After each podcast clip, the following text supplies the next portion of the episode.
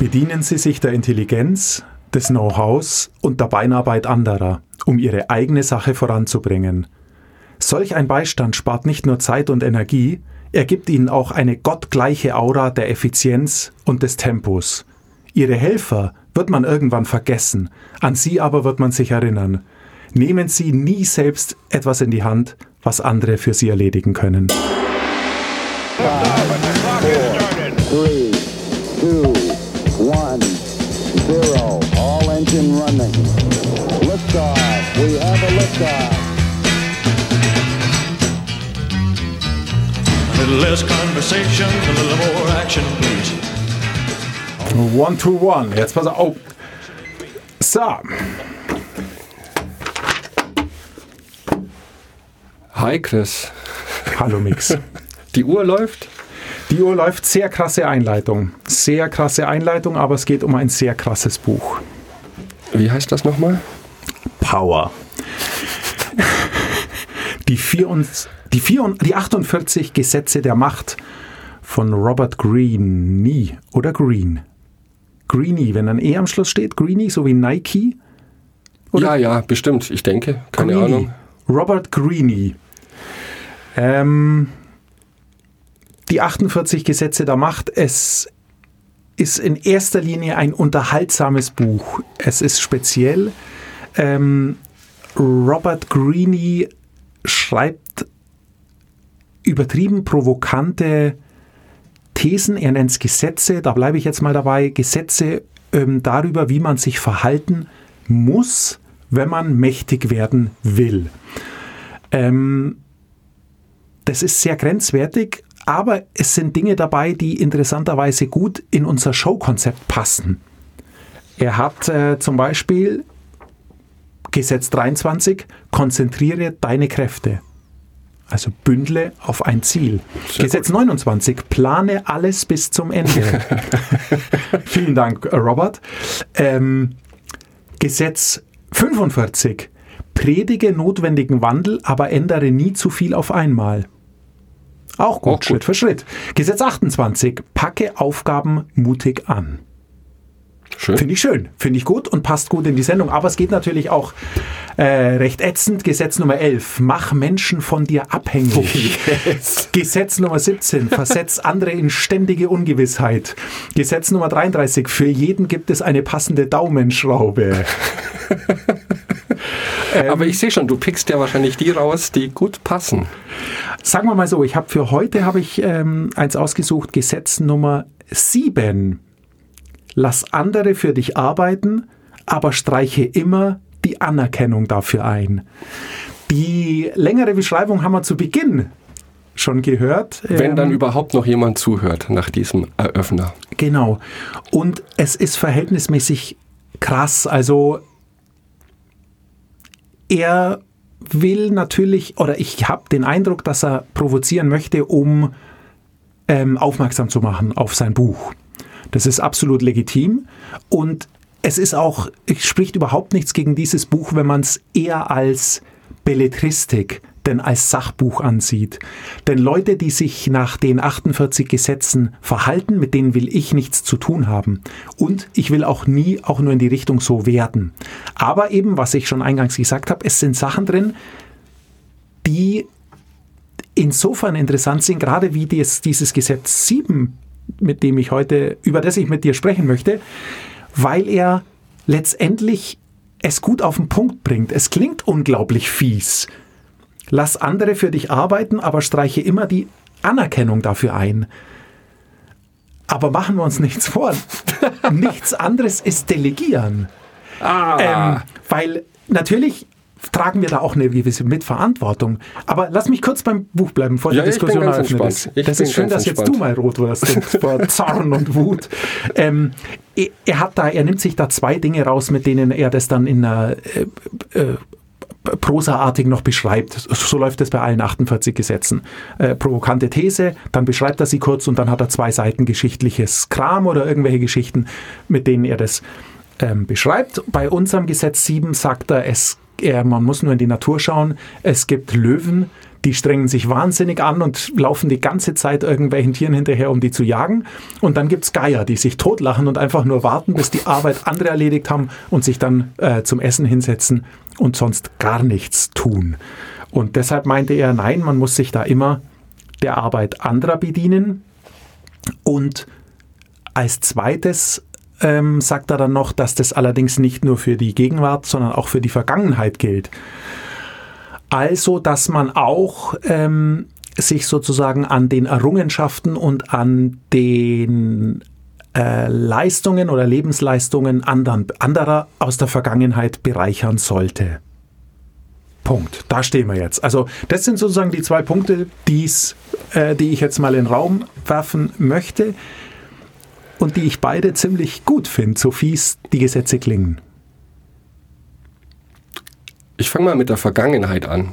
Oder sagen wir mal so, diese Woche hast du mich ja eiskalt überrascht. Ich wusste zwar, worum es in dem Buch geht, aber ich habe tatsächlich kein einziges Mal reingeschaut, nicht mal die Inhaltsangabe. Was ich gemacht habe, ist, ich habe mir kurz die Reviews angeschaut bei Amazon und habe hier drei dabei. Also das läuft von null Punkten bis zu fünf Punkten. Und wir hatten so eine Situation schon mal bei äh, Do the Work. Da war es genau das Gleiche. Nur die erste, den ersten Review, den ich gelesen habe, der lautet, wenn Sie Interesse haben zu denken wie eine depressive Eintagsfliege und dabei noch sich selbst und anderen schaden wollen, dann werden Sie mit diesem Buch besonders viel Spaß haben. Ja beziehungsweise oberflächliche Intrigenanleitung, Verhaltensanleitung für Egoisten. So. Jetzt stehen wir da und sprechen über Delegieren. Genau. Also er sagt, ich lese es nochmal vor, lass andere für dich arbeiten, aber streiche immer die Anerkennung dafür ein. Und ich sage, genau damit beschreibt er Delegieren. Was bedeutet Delegieren? Also Delegieren ist doch nichts anderes als Arbeiten, Aufgaben an, ein, an eine andere Person zu übertragen. Genau. Und wer kann delegieren? Jemand, der in der Position ist, einem anderen Aufgaben zu übertragen. Nicht nur. Du kannst sie mit Verhandlungsgeschick das auch an eine Kollegin oder einen Kollegen weitergeben, die auf der gleichen Hierarchiestufe ist. Du kannst dir das extern einkaufen. Gut, dann bezahlt man Geld dafür. Das klammern wir mal aus. Aber ich denke schon, dass man auch in einem klassischen Büro oder äh, Verwaltungs- oder selbst in einem Produktionsalltag lässt sich auf der äh, sozusagen auf der Hierarchie auch horizontal delegieren, nicht nur vertikal. Oberstichten unter, das ist völlig klar. Ist, also darum geht es mir gar nicht, dass ah, ein Chef sagt, mach du das, das, das, das. Nee, mir geht es schon eher darum, Arbeiten ähm, sozusagen seitwärts weiterzugeben. Und also. Aber in, unter welchen Umständen macht es Sinn, Arbeiten zu delegieren? Also für mich würde es Sinn machen, die andere Person hat mehr Zeit momentan oder ist kompetenter als ich. Das sind für mich legitime Gründe zu delegieren. Genau. Ähm, für mich ist der legitimste Grund zu delegieren, ich verschaffe mir mehr Zeit und profitiere von der Arbeit und dem Know-how anderer. Das äh, bringt, da, da ist alles mit drin, was du auch gesagt hast. Aber so fair muss man sein. Letztendlich, wenn du ein guter Delegierer bist, also wenn du wirklich selber möchtest, dass du weniger arbeitest, gibst du Verantwortung ab, die du nach wie vor trägst, was schwierig ist. Also du, du bist ja nicht nur fürs Delegieren verantwortlich und kannst das Ergebnis ähm, abholen, du verantwortest das Ergebnis ja auch. Das Natürlich. ist so ein bisschen der Schwachpunkt am Delegieren. Und man gibt sich, wenn man ein wirklicher, wenn man ein echter Delegierer ist und nicht nur Kackarbeiten abgeben will, sondern auch verantwortungsvolle Dinge, dann ist man ja schon so weit, dass man also sozusagen Dinge von sich preisgibt, die man in, einem, in, einem, in einer Auseinandersetzung brauchen könnte. Also man macht sich ersetzbar dadurch. Je mehr du delegierst und je mehr klar wird, viele andere können das auch, was du können müsstest, desto weniger unik bleibst du ja selbst. Ja, und ich glaube, langfristig funktioniert das nicht, so wie du das nenntest, seitwärts delegieren.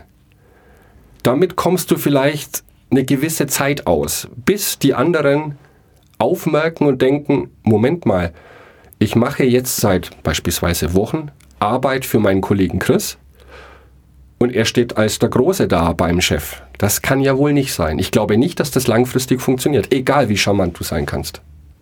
Kommt drauf an. Kommt drauf an, was ich, was, ich, was ich aus der Zeit mache, die ich durch Delegieren gewinne. Also ich halte ja gerade beim Seitwärtsdelegieren, was sicher sehr schwierig ist, aber das muss nicht schlimm sein. Das könnte auch eine Win-Win-Situation werden. Du hast beschrieben, Delegieren ist dann legitim, wenn ich von jemand anderem eine höhere Kompetenz erwarten kann. Also eine Kollegin kann es einfach viel besser als ich ich spreche mit der, du, ich habe das und das, ich muss ein Paper abgeben, kannst du das redigieren, du bist einfach die Beste. Genau, ja. Und ähm, warum sollte die dann nicht sagen, pass auf, das ist überhaupt kein Problem, ich müsste aber eigentlich für unser Team noch das und das machen, das kannst du sehr gut, du bist ein guter Researcher, mach du das für mich. Dann ist es, dann ist Delegieren in der, in der besten Reinkultur, also das ist dann perfekt, dass wirklich jeder das tut, was er am besten kann. Ähm, noch besser ist, wenn man es schafft, ohne Arbeit anzunehmen. Das ist einfach, das muss unser Ziel sein. Das muss immer das Ziel sein. Wir suchen uns für alle Arbeiten, die wir selber erledigen müssen, entweder Leute, wenn es nicht anspruchsvoll ist, die mehr Zeit haben oder von denen wir glauben, sie hätten mehr Zeit für das Problem oder die es besser können. Also eigentlich genau das, was du gesagt hast. Ich finde eben nur wichtig, dass am Schluss passiert genau das, was Robert Greene sagt. Genau das passiert. Du gibst Arbeit ab und streichst dafür die Lorbeeren ein. Wenn es in die Hose geht, natürlich auch umgekehrt, keine Frage. Ja. Also wenn du dann, ein, ein, wenn ich ein Paper von der Kollegin zurückkriege und das ist grammatikalisch unsinnig und äh, gibt kein, also ist unlesbar, dann muss ich mich hinstellen und sagen, hey. Aber machen wir das nicht generell mit allen Dingen, die wir tun? Dass wir auch in unserem Arbeitsalltag oder Projekte, die wir tun, uns auf das konzentrieren, was uns ausmacht in diesem Projekt, was wir beisteuern können? Glaube ich nicht. Ich glaube es nicht, weil ich der, also aus meiner Arbeitserfahrung ähm, glaube ich eher zu erkennen, dass viele Leute genau das nicht tun, weil sie eben glauben, dass sie dann, dass sie eher in einer Machtposition sind, wenn sie versuchen, alles selbst zu behalten und selbst zu machen und damit eine gewisse Aura aufbauen, dass, ach du, das macht schon immer der, das kann hier sonst keiner und sich damit ein bisschen unverzichtbarer machen. Ja, das nee. Denn natürlich delegieren ins, in der letzten Konsequenz eben, was ich meinte, heißt sich überflüssig machen, wenn man es richtig gut macht. Also wenn man das möchte, dann natürlich wieder eher, wenn man in der Hierarchie weiter oben ist. Man sagt, pass auf, ihr braucht mich hier eigentlich gar nicht. Ihr, habt, ihr könnt alles, was ich auch mache. Ich mache jetzt nur noch strategische Arbeit und nichts Operatives mehr. Das konnte ich alles delegieren. Dann ist es für einen Vorgesetzte oder einen Vorgesetzten sehr gut. Und im Kollegenkreis ist es sehr gemein. Aber ich glaube eben, dass es sehr gut funktioniert und dass es am Ende zu einem guten Ziel führen kann. Ja, stimmt schon. Und was ich meinte, ist, dass das sehr viele tun. Vielleicht bin ich da zu weit abgeschweift, aber jeder kennt Ridley Scott als Regisseur. Jeder kennt Stephen King als Autor. Ähm, und natürlich leisten die die Hauptarbeit bei dem Werk, bringen ihre Fantasie, ihre Kreativität mit ein. Nur ich glaube, keiner von uns hat jemals ein Stephen King Buch gelesen, das nicht noch von fünf, sechs anderen Menschen überarbeitet wurde und die dann tatsächlich die Drecksarbeit gemacht haben. Da noch feilen, da die Grammatik ändern, da vielleicht noch einen Twist einbauen, natürlich in Absprache. Die Menschen kennt niemand. Ähm, es geht noch krasser. Der Maler Rubens zum Beispiel, der war, äh, gehört zu den wenigen, die schon ein Star waren, während sie am Leben waren. Das sei ihnen allen gegönnt. Nur der hatte dann viel mehr Aufträge, als er selber malen konnte. Also hat er sich wirklich Maler engagiert, die sich spezialisiert haben. Einer konnte die Hintergründe sehr gut, einer konnte Gesichter sehr gut. Und dann hat der einfach den einen fünf Hintergründe malen lassen, den anderen fünf Dinge. Und wenn er einen Auftraggeber empfangen hat in seinem Atelier, hat er die einfach alle heimgeschickt für den Tag und hat vor dem ein bisschen weitergemalt an den Bildern. Und wenn der weg war, haben die anderen wieder weitergemalt. Er hat es dann das Finish gemacht und unterschrieben. Also, der das ist ein altes, gemacht, altes Prinzip, ja. weil das ist lange her. Aber schon der, ich meine, Chef Kunz macht es, glaube ich, genauso. Der hat Unmengen von Mitarbeitern, die seine Skulpturen bauen. Und äh, er macht dann noch das Finish und der, das ist kein Geheimnis. Also das ist, er kokettiert ja fast damit, dass er sagt, mich braucht eigentlich keiner mehr. Man sollte andere. vielleicht doch in diese Richtung oder in diese Kerbe hauen. Mehr zu delegieren. Ich denke, delegieren ist aber sehr schwierig. Äh, Ich ertappe mich da ja auch oft dabei zu denken, ich kann es eh besser. Und ich glaube, das ist diese Hybris, die auch verhindert, Arbeiten sinnvoll zu delegieren. Weil ich glaube, es gibt neben dieser Möglichkeit, die ich vorher gesagt habe, zu delegieren, wenn jemand vermeintlich mehr Zeit hat gerade oder die größere Kompetenz hat, gibt es das andere Extrem, vielleicht gehst du in diese Richtung, zu sagen, einfach nur Arbeit von mir wegdelegieren, so dass ich gar nichts mehr zu tun habe. Ich glaube, das ist vielleicht auch die Richtung, die Green anspricht Ja, zu sagen, da kenne ich auch eine gute Geschichte, das ist bei einem großen Elektrokonzern gewesen, die plötzlich von der IT-Abteilung Meldungen bekommen haben, dass hier vermeintliche Hackerangriffe aus Indien auftreten. Und die haben das über ein paar Wo Wochen beobachtet und es hat sich im Prinzip auf einen lokalen Computer konzentriert. Und letztendlich hat sich herausgestellt, dass der Mitarbeiter vor Ort hier in Deutschland seinen Job nach Indien weiterverkauft hat und denen die Remote-Steuerung gegeben hat, sodass er den ganzen Tag frei hatte, Zeitung lesen konnte und er hat seine Arbeit bei einem Inder eingekauft, der natürlich viel billiger ist. Ja. Der hat, glaube ich, genau in diese Kerbe geschlagen, zu sagen, Arbeiten einfach wegdelegieren. Die Problematik, die ich dabei sehe, ist, und die hat den vorher angesprochenen Mitarbeiter dann auch erwischt, die Verantwortung ist bei ihm geblieben. genau. Dann muss man einfach so mutig sein, sich das zu trauen, weil natürlich macht niemand die Arbeit so wie du und vielleicht macht sie auch niemand so, wie du, die es dir, du sie dir vorstellst. Das heißt aber nicht, dass sie andere nicht so machen können, wie du sie brauchen kannst. Nur weil sie nicht genauso ist, wie du sie dir vorstellst. Also ist Das es doch, schon. das Beste ist doch, wenn man angenehme und verantwortungsvolle Dinge delegiert und dann lieber die ganze Sache noch eine Weile mitmoderiert. Du kannst ja immer mal wieder eine Kontrollschleife einbauen und einfach alle zwei Tage mal sagen, lass uns ein Zwischenergebnis anschauen, in welche Richtung arbeitest du, wo geht's hin? Und dann kann man noch äh, korrigieren und äh, sozusagen äh, kleine Richtungskorrekturen vornehmen und dann muss man sich am Schluss, eben muss man so mutig sein, sich von dem, von dem Ergebnis, das man bekommt, überraschen zu lassen und das dann aber eben auch vertreten. Und im allerschlimmsten Fall muss man es selber nochmal machen. Aber ich glaube schon, dass du, wenn es darum geht, ähm, Kolleginnen und Kollegen zu entwickeln, zu inspirieren, mitzunehmen, dann musst du sie die gute Arbeit machen lassen und im Idealfall machst du selber außer Moderationsarbeit gar keine mehr. Du hast mich da erwischt, weil tatsächlich ist es ein klein wenig schon eine, schon immer ein Ziel, das ich habe, dass ich ähm, immer wieder Wege suche, um eben sozusagen ähm, meine Zeit so gut es geht freizuschaufeln. Weil ähm, es eben viele Dinge gibt, die jetzt aktuell zwei Leute viel Zeit kosten, Fragen stellen, Dinge beantworten und dann ist es doch viel geschickter. Es kostet nur noch eine Person die Zeit, eben dass die Frage gibt es nicht mehr zu stellen, weil es gibt schon eine Antwort dazu. Und die weiß die Person selber. Ist viel besser, braucht sie mich nicht dazu. Und das ist der ideale Fall, den ich, den ich finde, den es gibt. Weil da haben alle was davon. Es kann ein, eine Mitarbeiterin oder ein Mitarbeiter von dir oder eine Kollegin oder ein Kollege von dir oder auch selbst Vorgesetzte die eine gewisse Fachkompetenz nicht haben, aber trotzdem alle fünf Wochen mit der gleichen Frage kommen. Einmal richtig beantworten, dann müssen die nie wieder kommen. Ist doch, dann haben alle davon gewonnen. Die lernen dazu und du bist entlastet an der Stelle. Versteh mich nicht falsch, ich bin voll auf deiner Seite. Ich bin auch ein großer Fan von Delegieren, ertappe mich aber selbst dabei, dass ich es manchmal sehr schwer finde. Und du weißt auch, wie es ist, vielleicht auch in der aktuellen Situation. Du bekommst dann eine neue Kollegin, einen neuen Kollegen. Bis deine Coworker so weit sind, ist es ein immenser Zeit- und Arbeitsaufwand. Und oft sieht man nicht so weit in die Ferne zu sagen, okay, ich beiß jetzt vier Wochen in den sauren Apfel, lerne den oder die jetzt perfekt ein, dann kann ich delegieren. Und oft versandet es dann.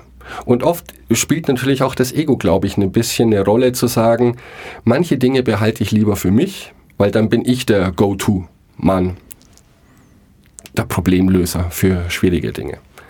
Aber unterm Strich ist natürlich äh, Delegieren eine der besten Möglichkeiten, produktiver und effizienter zu arbeiten. Wir sind, auf, wir sind 100% beieinander und damit leider auch bei Robert Greene. Der ist nur fieser formuliert, aber genau das meint, was wir meinen, fürchte ich.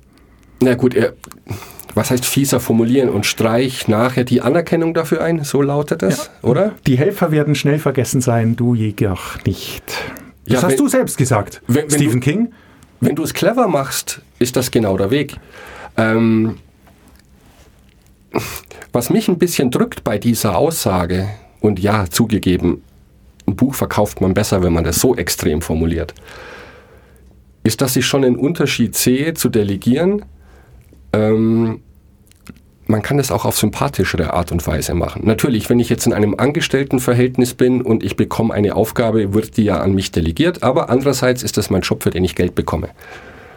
Oder ich kaufe mir zusätzliche Dienstleistungen ein, dann bekommt er vielleicht nicht den Ruhm, obwohl ich nicht wüsste, was ich an Ruhm zu bieten hätte, aber er bekommt sein Geld dafür und das ist ein Deal.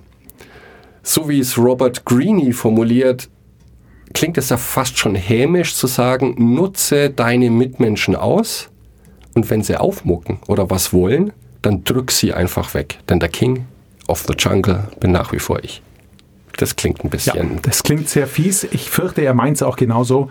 Aber Wenn wir du wie ja der Eintagsfliege leben möchtest, ja?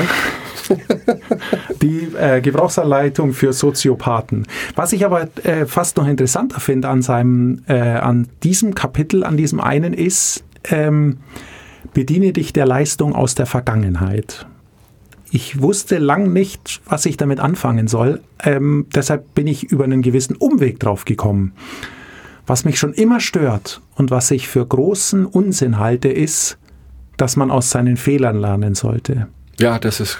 Das halte ich für einen großen Ja. Unsinn, denn äh, Fehler kratzen an meinem Ego. Ich mache jetzt Ich-Botschaften, ja, merkst du? Ja, wir müssen da mal drüber reden. Fe- fe- Manchen Fehler kratzt es an meinem Ego. Ich habe die Tendenz, die herunterzuspielen. Ach, war doch nicht so schlimm und wird schon. Und ich lerne überhaupt nichts draus.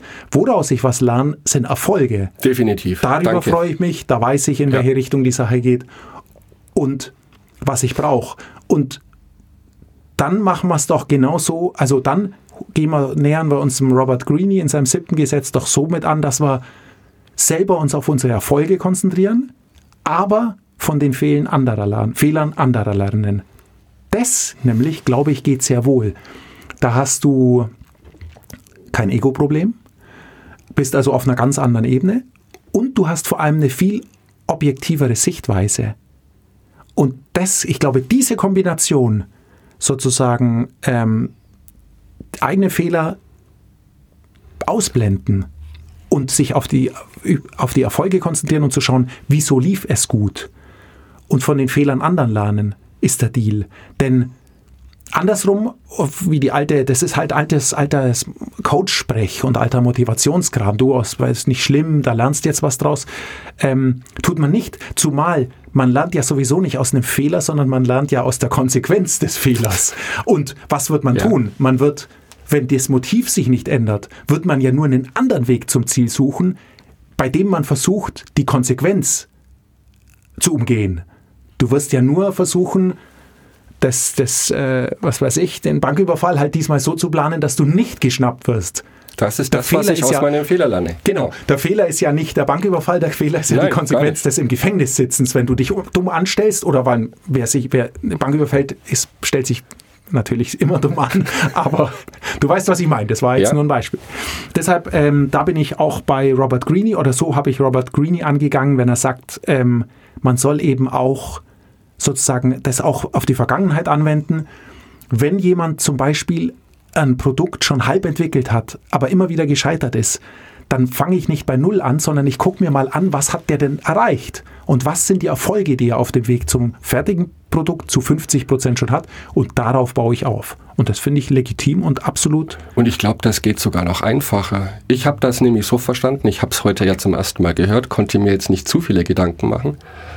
Ähm, da draußen gibt es so einen großen Erfahrungs- und Wissensschatz, der immer dokumentiert ist. Bücher, Podcasts, Videos, Filme, das Internet.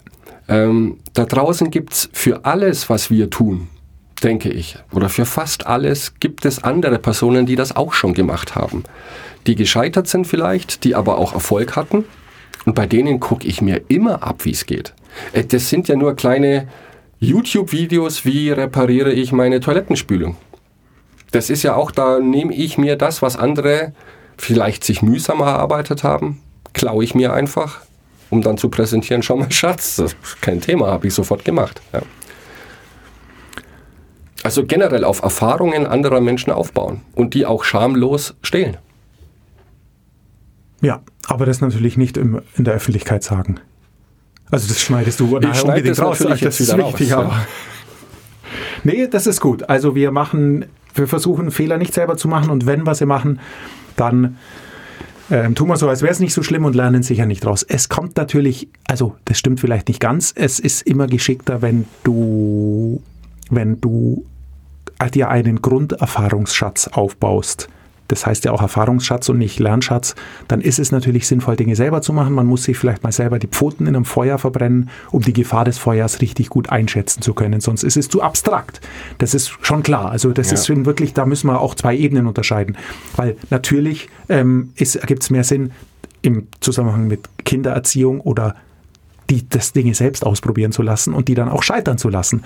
Aber ähm, eben, um sich einen Erfahrungsschatz aufzubauen, aber eben auch nicht, um an den Fehlern zu lernen, sondern natürlich auch mit einer gewissen Frustration zurechtzukommen, dass im Leben hin und wieder was schiefgehen kann oder so wie bei uns oft was schiefgehen kann. ich wollte gerade sagen, das sind wir ja Ähm. echt gestellt. Was? Umgang mit Failure, kein Thema. Ja, und das hat lustigerweise, ich habe das in den letzten drei Sendungen nicht erwähnt, dein Freund Jason Fried von Rework auch geschrieben. Aus Fehlern lernen, das ist Quatsch, äh, weil das Einzige, was man aus Fehlern lernt, ist eben, wie man es nicht macht. Man hat deswegen noch keine Lösung. Man weiß nur, wie man es nicht macht. Deswegen das komplett ausblenden und ignorieren. Und du hast recht, das steht in vielen dieser Managementbücher, Selbsthilfebücher. Man soll aus Fehlern lernen, falle immer vorwärts. Ja. Ah, Aber wer will das? Jetzt ganz im Ernst, wer möchte das? Es, es sagt doch keiner, boah, war das ein geiler Tag heute, ich habe drei Fehler gemacht, bin dreimal auf die Schnauze gefallen, gefallen. Ich bin jetzt um so viel klüger. Es sagt auch keiner, also die meisten sagen, boah, das ist wirklich eine erfolgreiche Frau und es sagt keiner, oh, das ist aber ein sehr fehlermachender, immer wieder aufstehender irgendwas. Ja, natürlich, natürlich, nicht, ja. weil am Schluss zählt das Ergebnis und das muss gut sein und passen, sonst ergibt es alles keinen Sinn. Und das äh, ist dann, es ergibt schöne Anekdoten wie die 2000 Versuche bis zur Glühbirne, aber letztendlich hätte er nur 1999 gemacht, hätte es keinen interessiert, wie oft er gescheitert ist. Das ist Das im. Nachhinein schön zu erzählen, weil er halt ein Stehaufmännchen dadurch äh, weiß man, er ist wirklich, er hat Power und er glaubt an seine Idee. Aber das Scheitern, die Glühbirne wäre nicht schlechter, wenn er es auf den dritten Versuch geschafft hätte. Ganz einfach. Ja. Und irgendwann haben wir schöne Geschichten über unser Scheitern, weil dann hört uns jemand zu, weil wir einmal nicht gescheitert sind. Weil Geschichten über Scheitern haben wir schon ein paar. ähm, Otto Aber- von Bismarck, ich muss jetzt noch, wir müssen was für ein Intellekt tun, Mix. Lass mich kurz ein Zitat von Otto von Bismarck, weil es so gut passt. Äh, Otto von Bismarck, der war ja nur eine Weile Otto von Bismarck, dann war er irgendwann Graf von Bismarck und dann war er Fürst von Bismarck. Ich weiß aber nicht mehr, Auf welchen und wann. beziehst du dich jetzt? Den Reichskanzler. Ähm, Ende des 19. Jahrhunderts. Ah, verstehe. Dem wird folgendes Zitat zugeschrieben. Das mit Zitaten ist schwierig. Ähm, weil es gibt natürlich nie eine wirkliche Quelle, die sagt, welches Zitat wohin gehört. Und wahrscheinlich ist das alles unglaublicher Quatsch. Und im allerschlimmsten Fall hat es Aristoteles gesagt. Da sind wir ja schon mal drauf Jetzt hast du das. Intellektuelle aber schon wieder rausgenommen. Ja, das Ich schneide das dann auch raus. man ja? schneidet es raus, Okay, aber man kann halt nicht aus Sendung. seiner Haut weisen. Nur der Dumme lernt aus der Erfahrung, der Kluge dagegen aus der Erfahrung anderer. Oh. Es ist super. Das ist leider, wir sind ein bisschen kurz heute, aber das ist so ein sch guter Schlusssatz, ähm, dass ich sagen würde, äh, machen wir Schluss für heute? Hast du noch was Provozierendes für nächste Woche aus diesem Buch? Nee, ich muss jetzt halt das Studio aufräumen, das werde ich jetzt dann an dich weiter delegieren, ganz horizontal, wie ich es gelernt habe und sonst eigentlich nichts, nee. Das heißt, ich muss für nächste Woche ein Buch lesen. Äh, nein, natürlich, aber das, ist, das ganze Buch ist voll mit Kram. Nein, ich werde es nur nicht verraten, natürlich. Ach, okay, Nein, okay. es geht weiter. Du musst nichts lesen, wir bleiben bei den 48 Gesetzen Weil das fand ich jetzt nicht schlimm. Okay, du willst also was Schlimmes nächstes Mal. Du kannst nächstes Mal was Schlimmes kriegen. Das ganze Buch ist voll mit Schlimmen. Okay, Alles klar. Nix. Schönen Abend. dir auch. Ciao.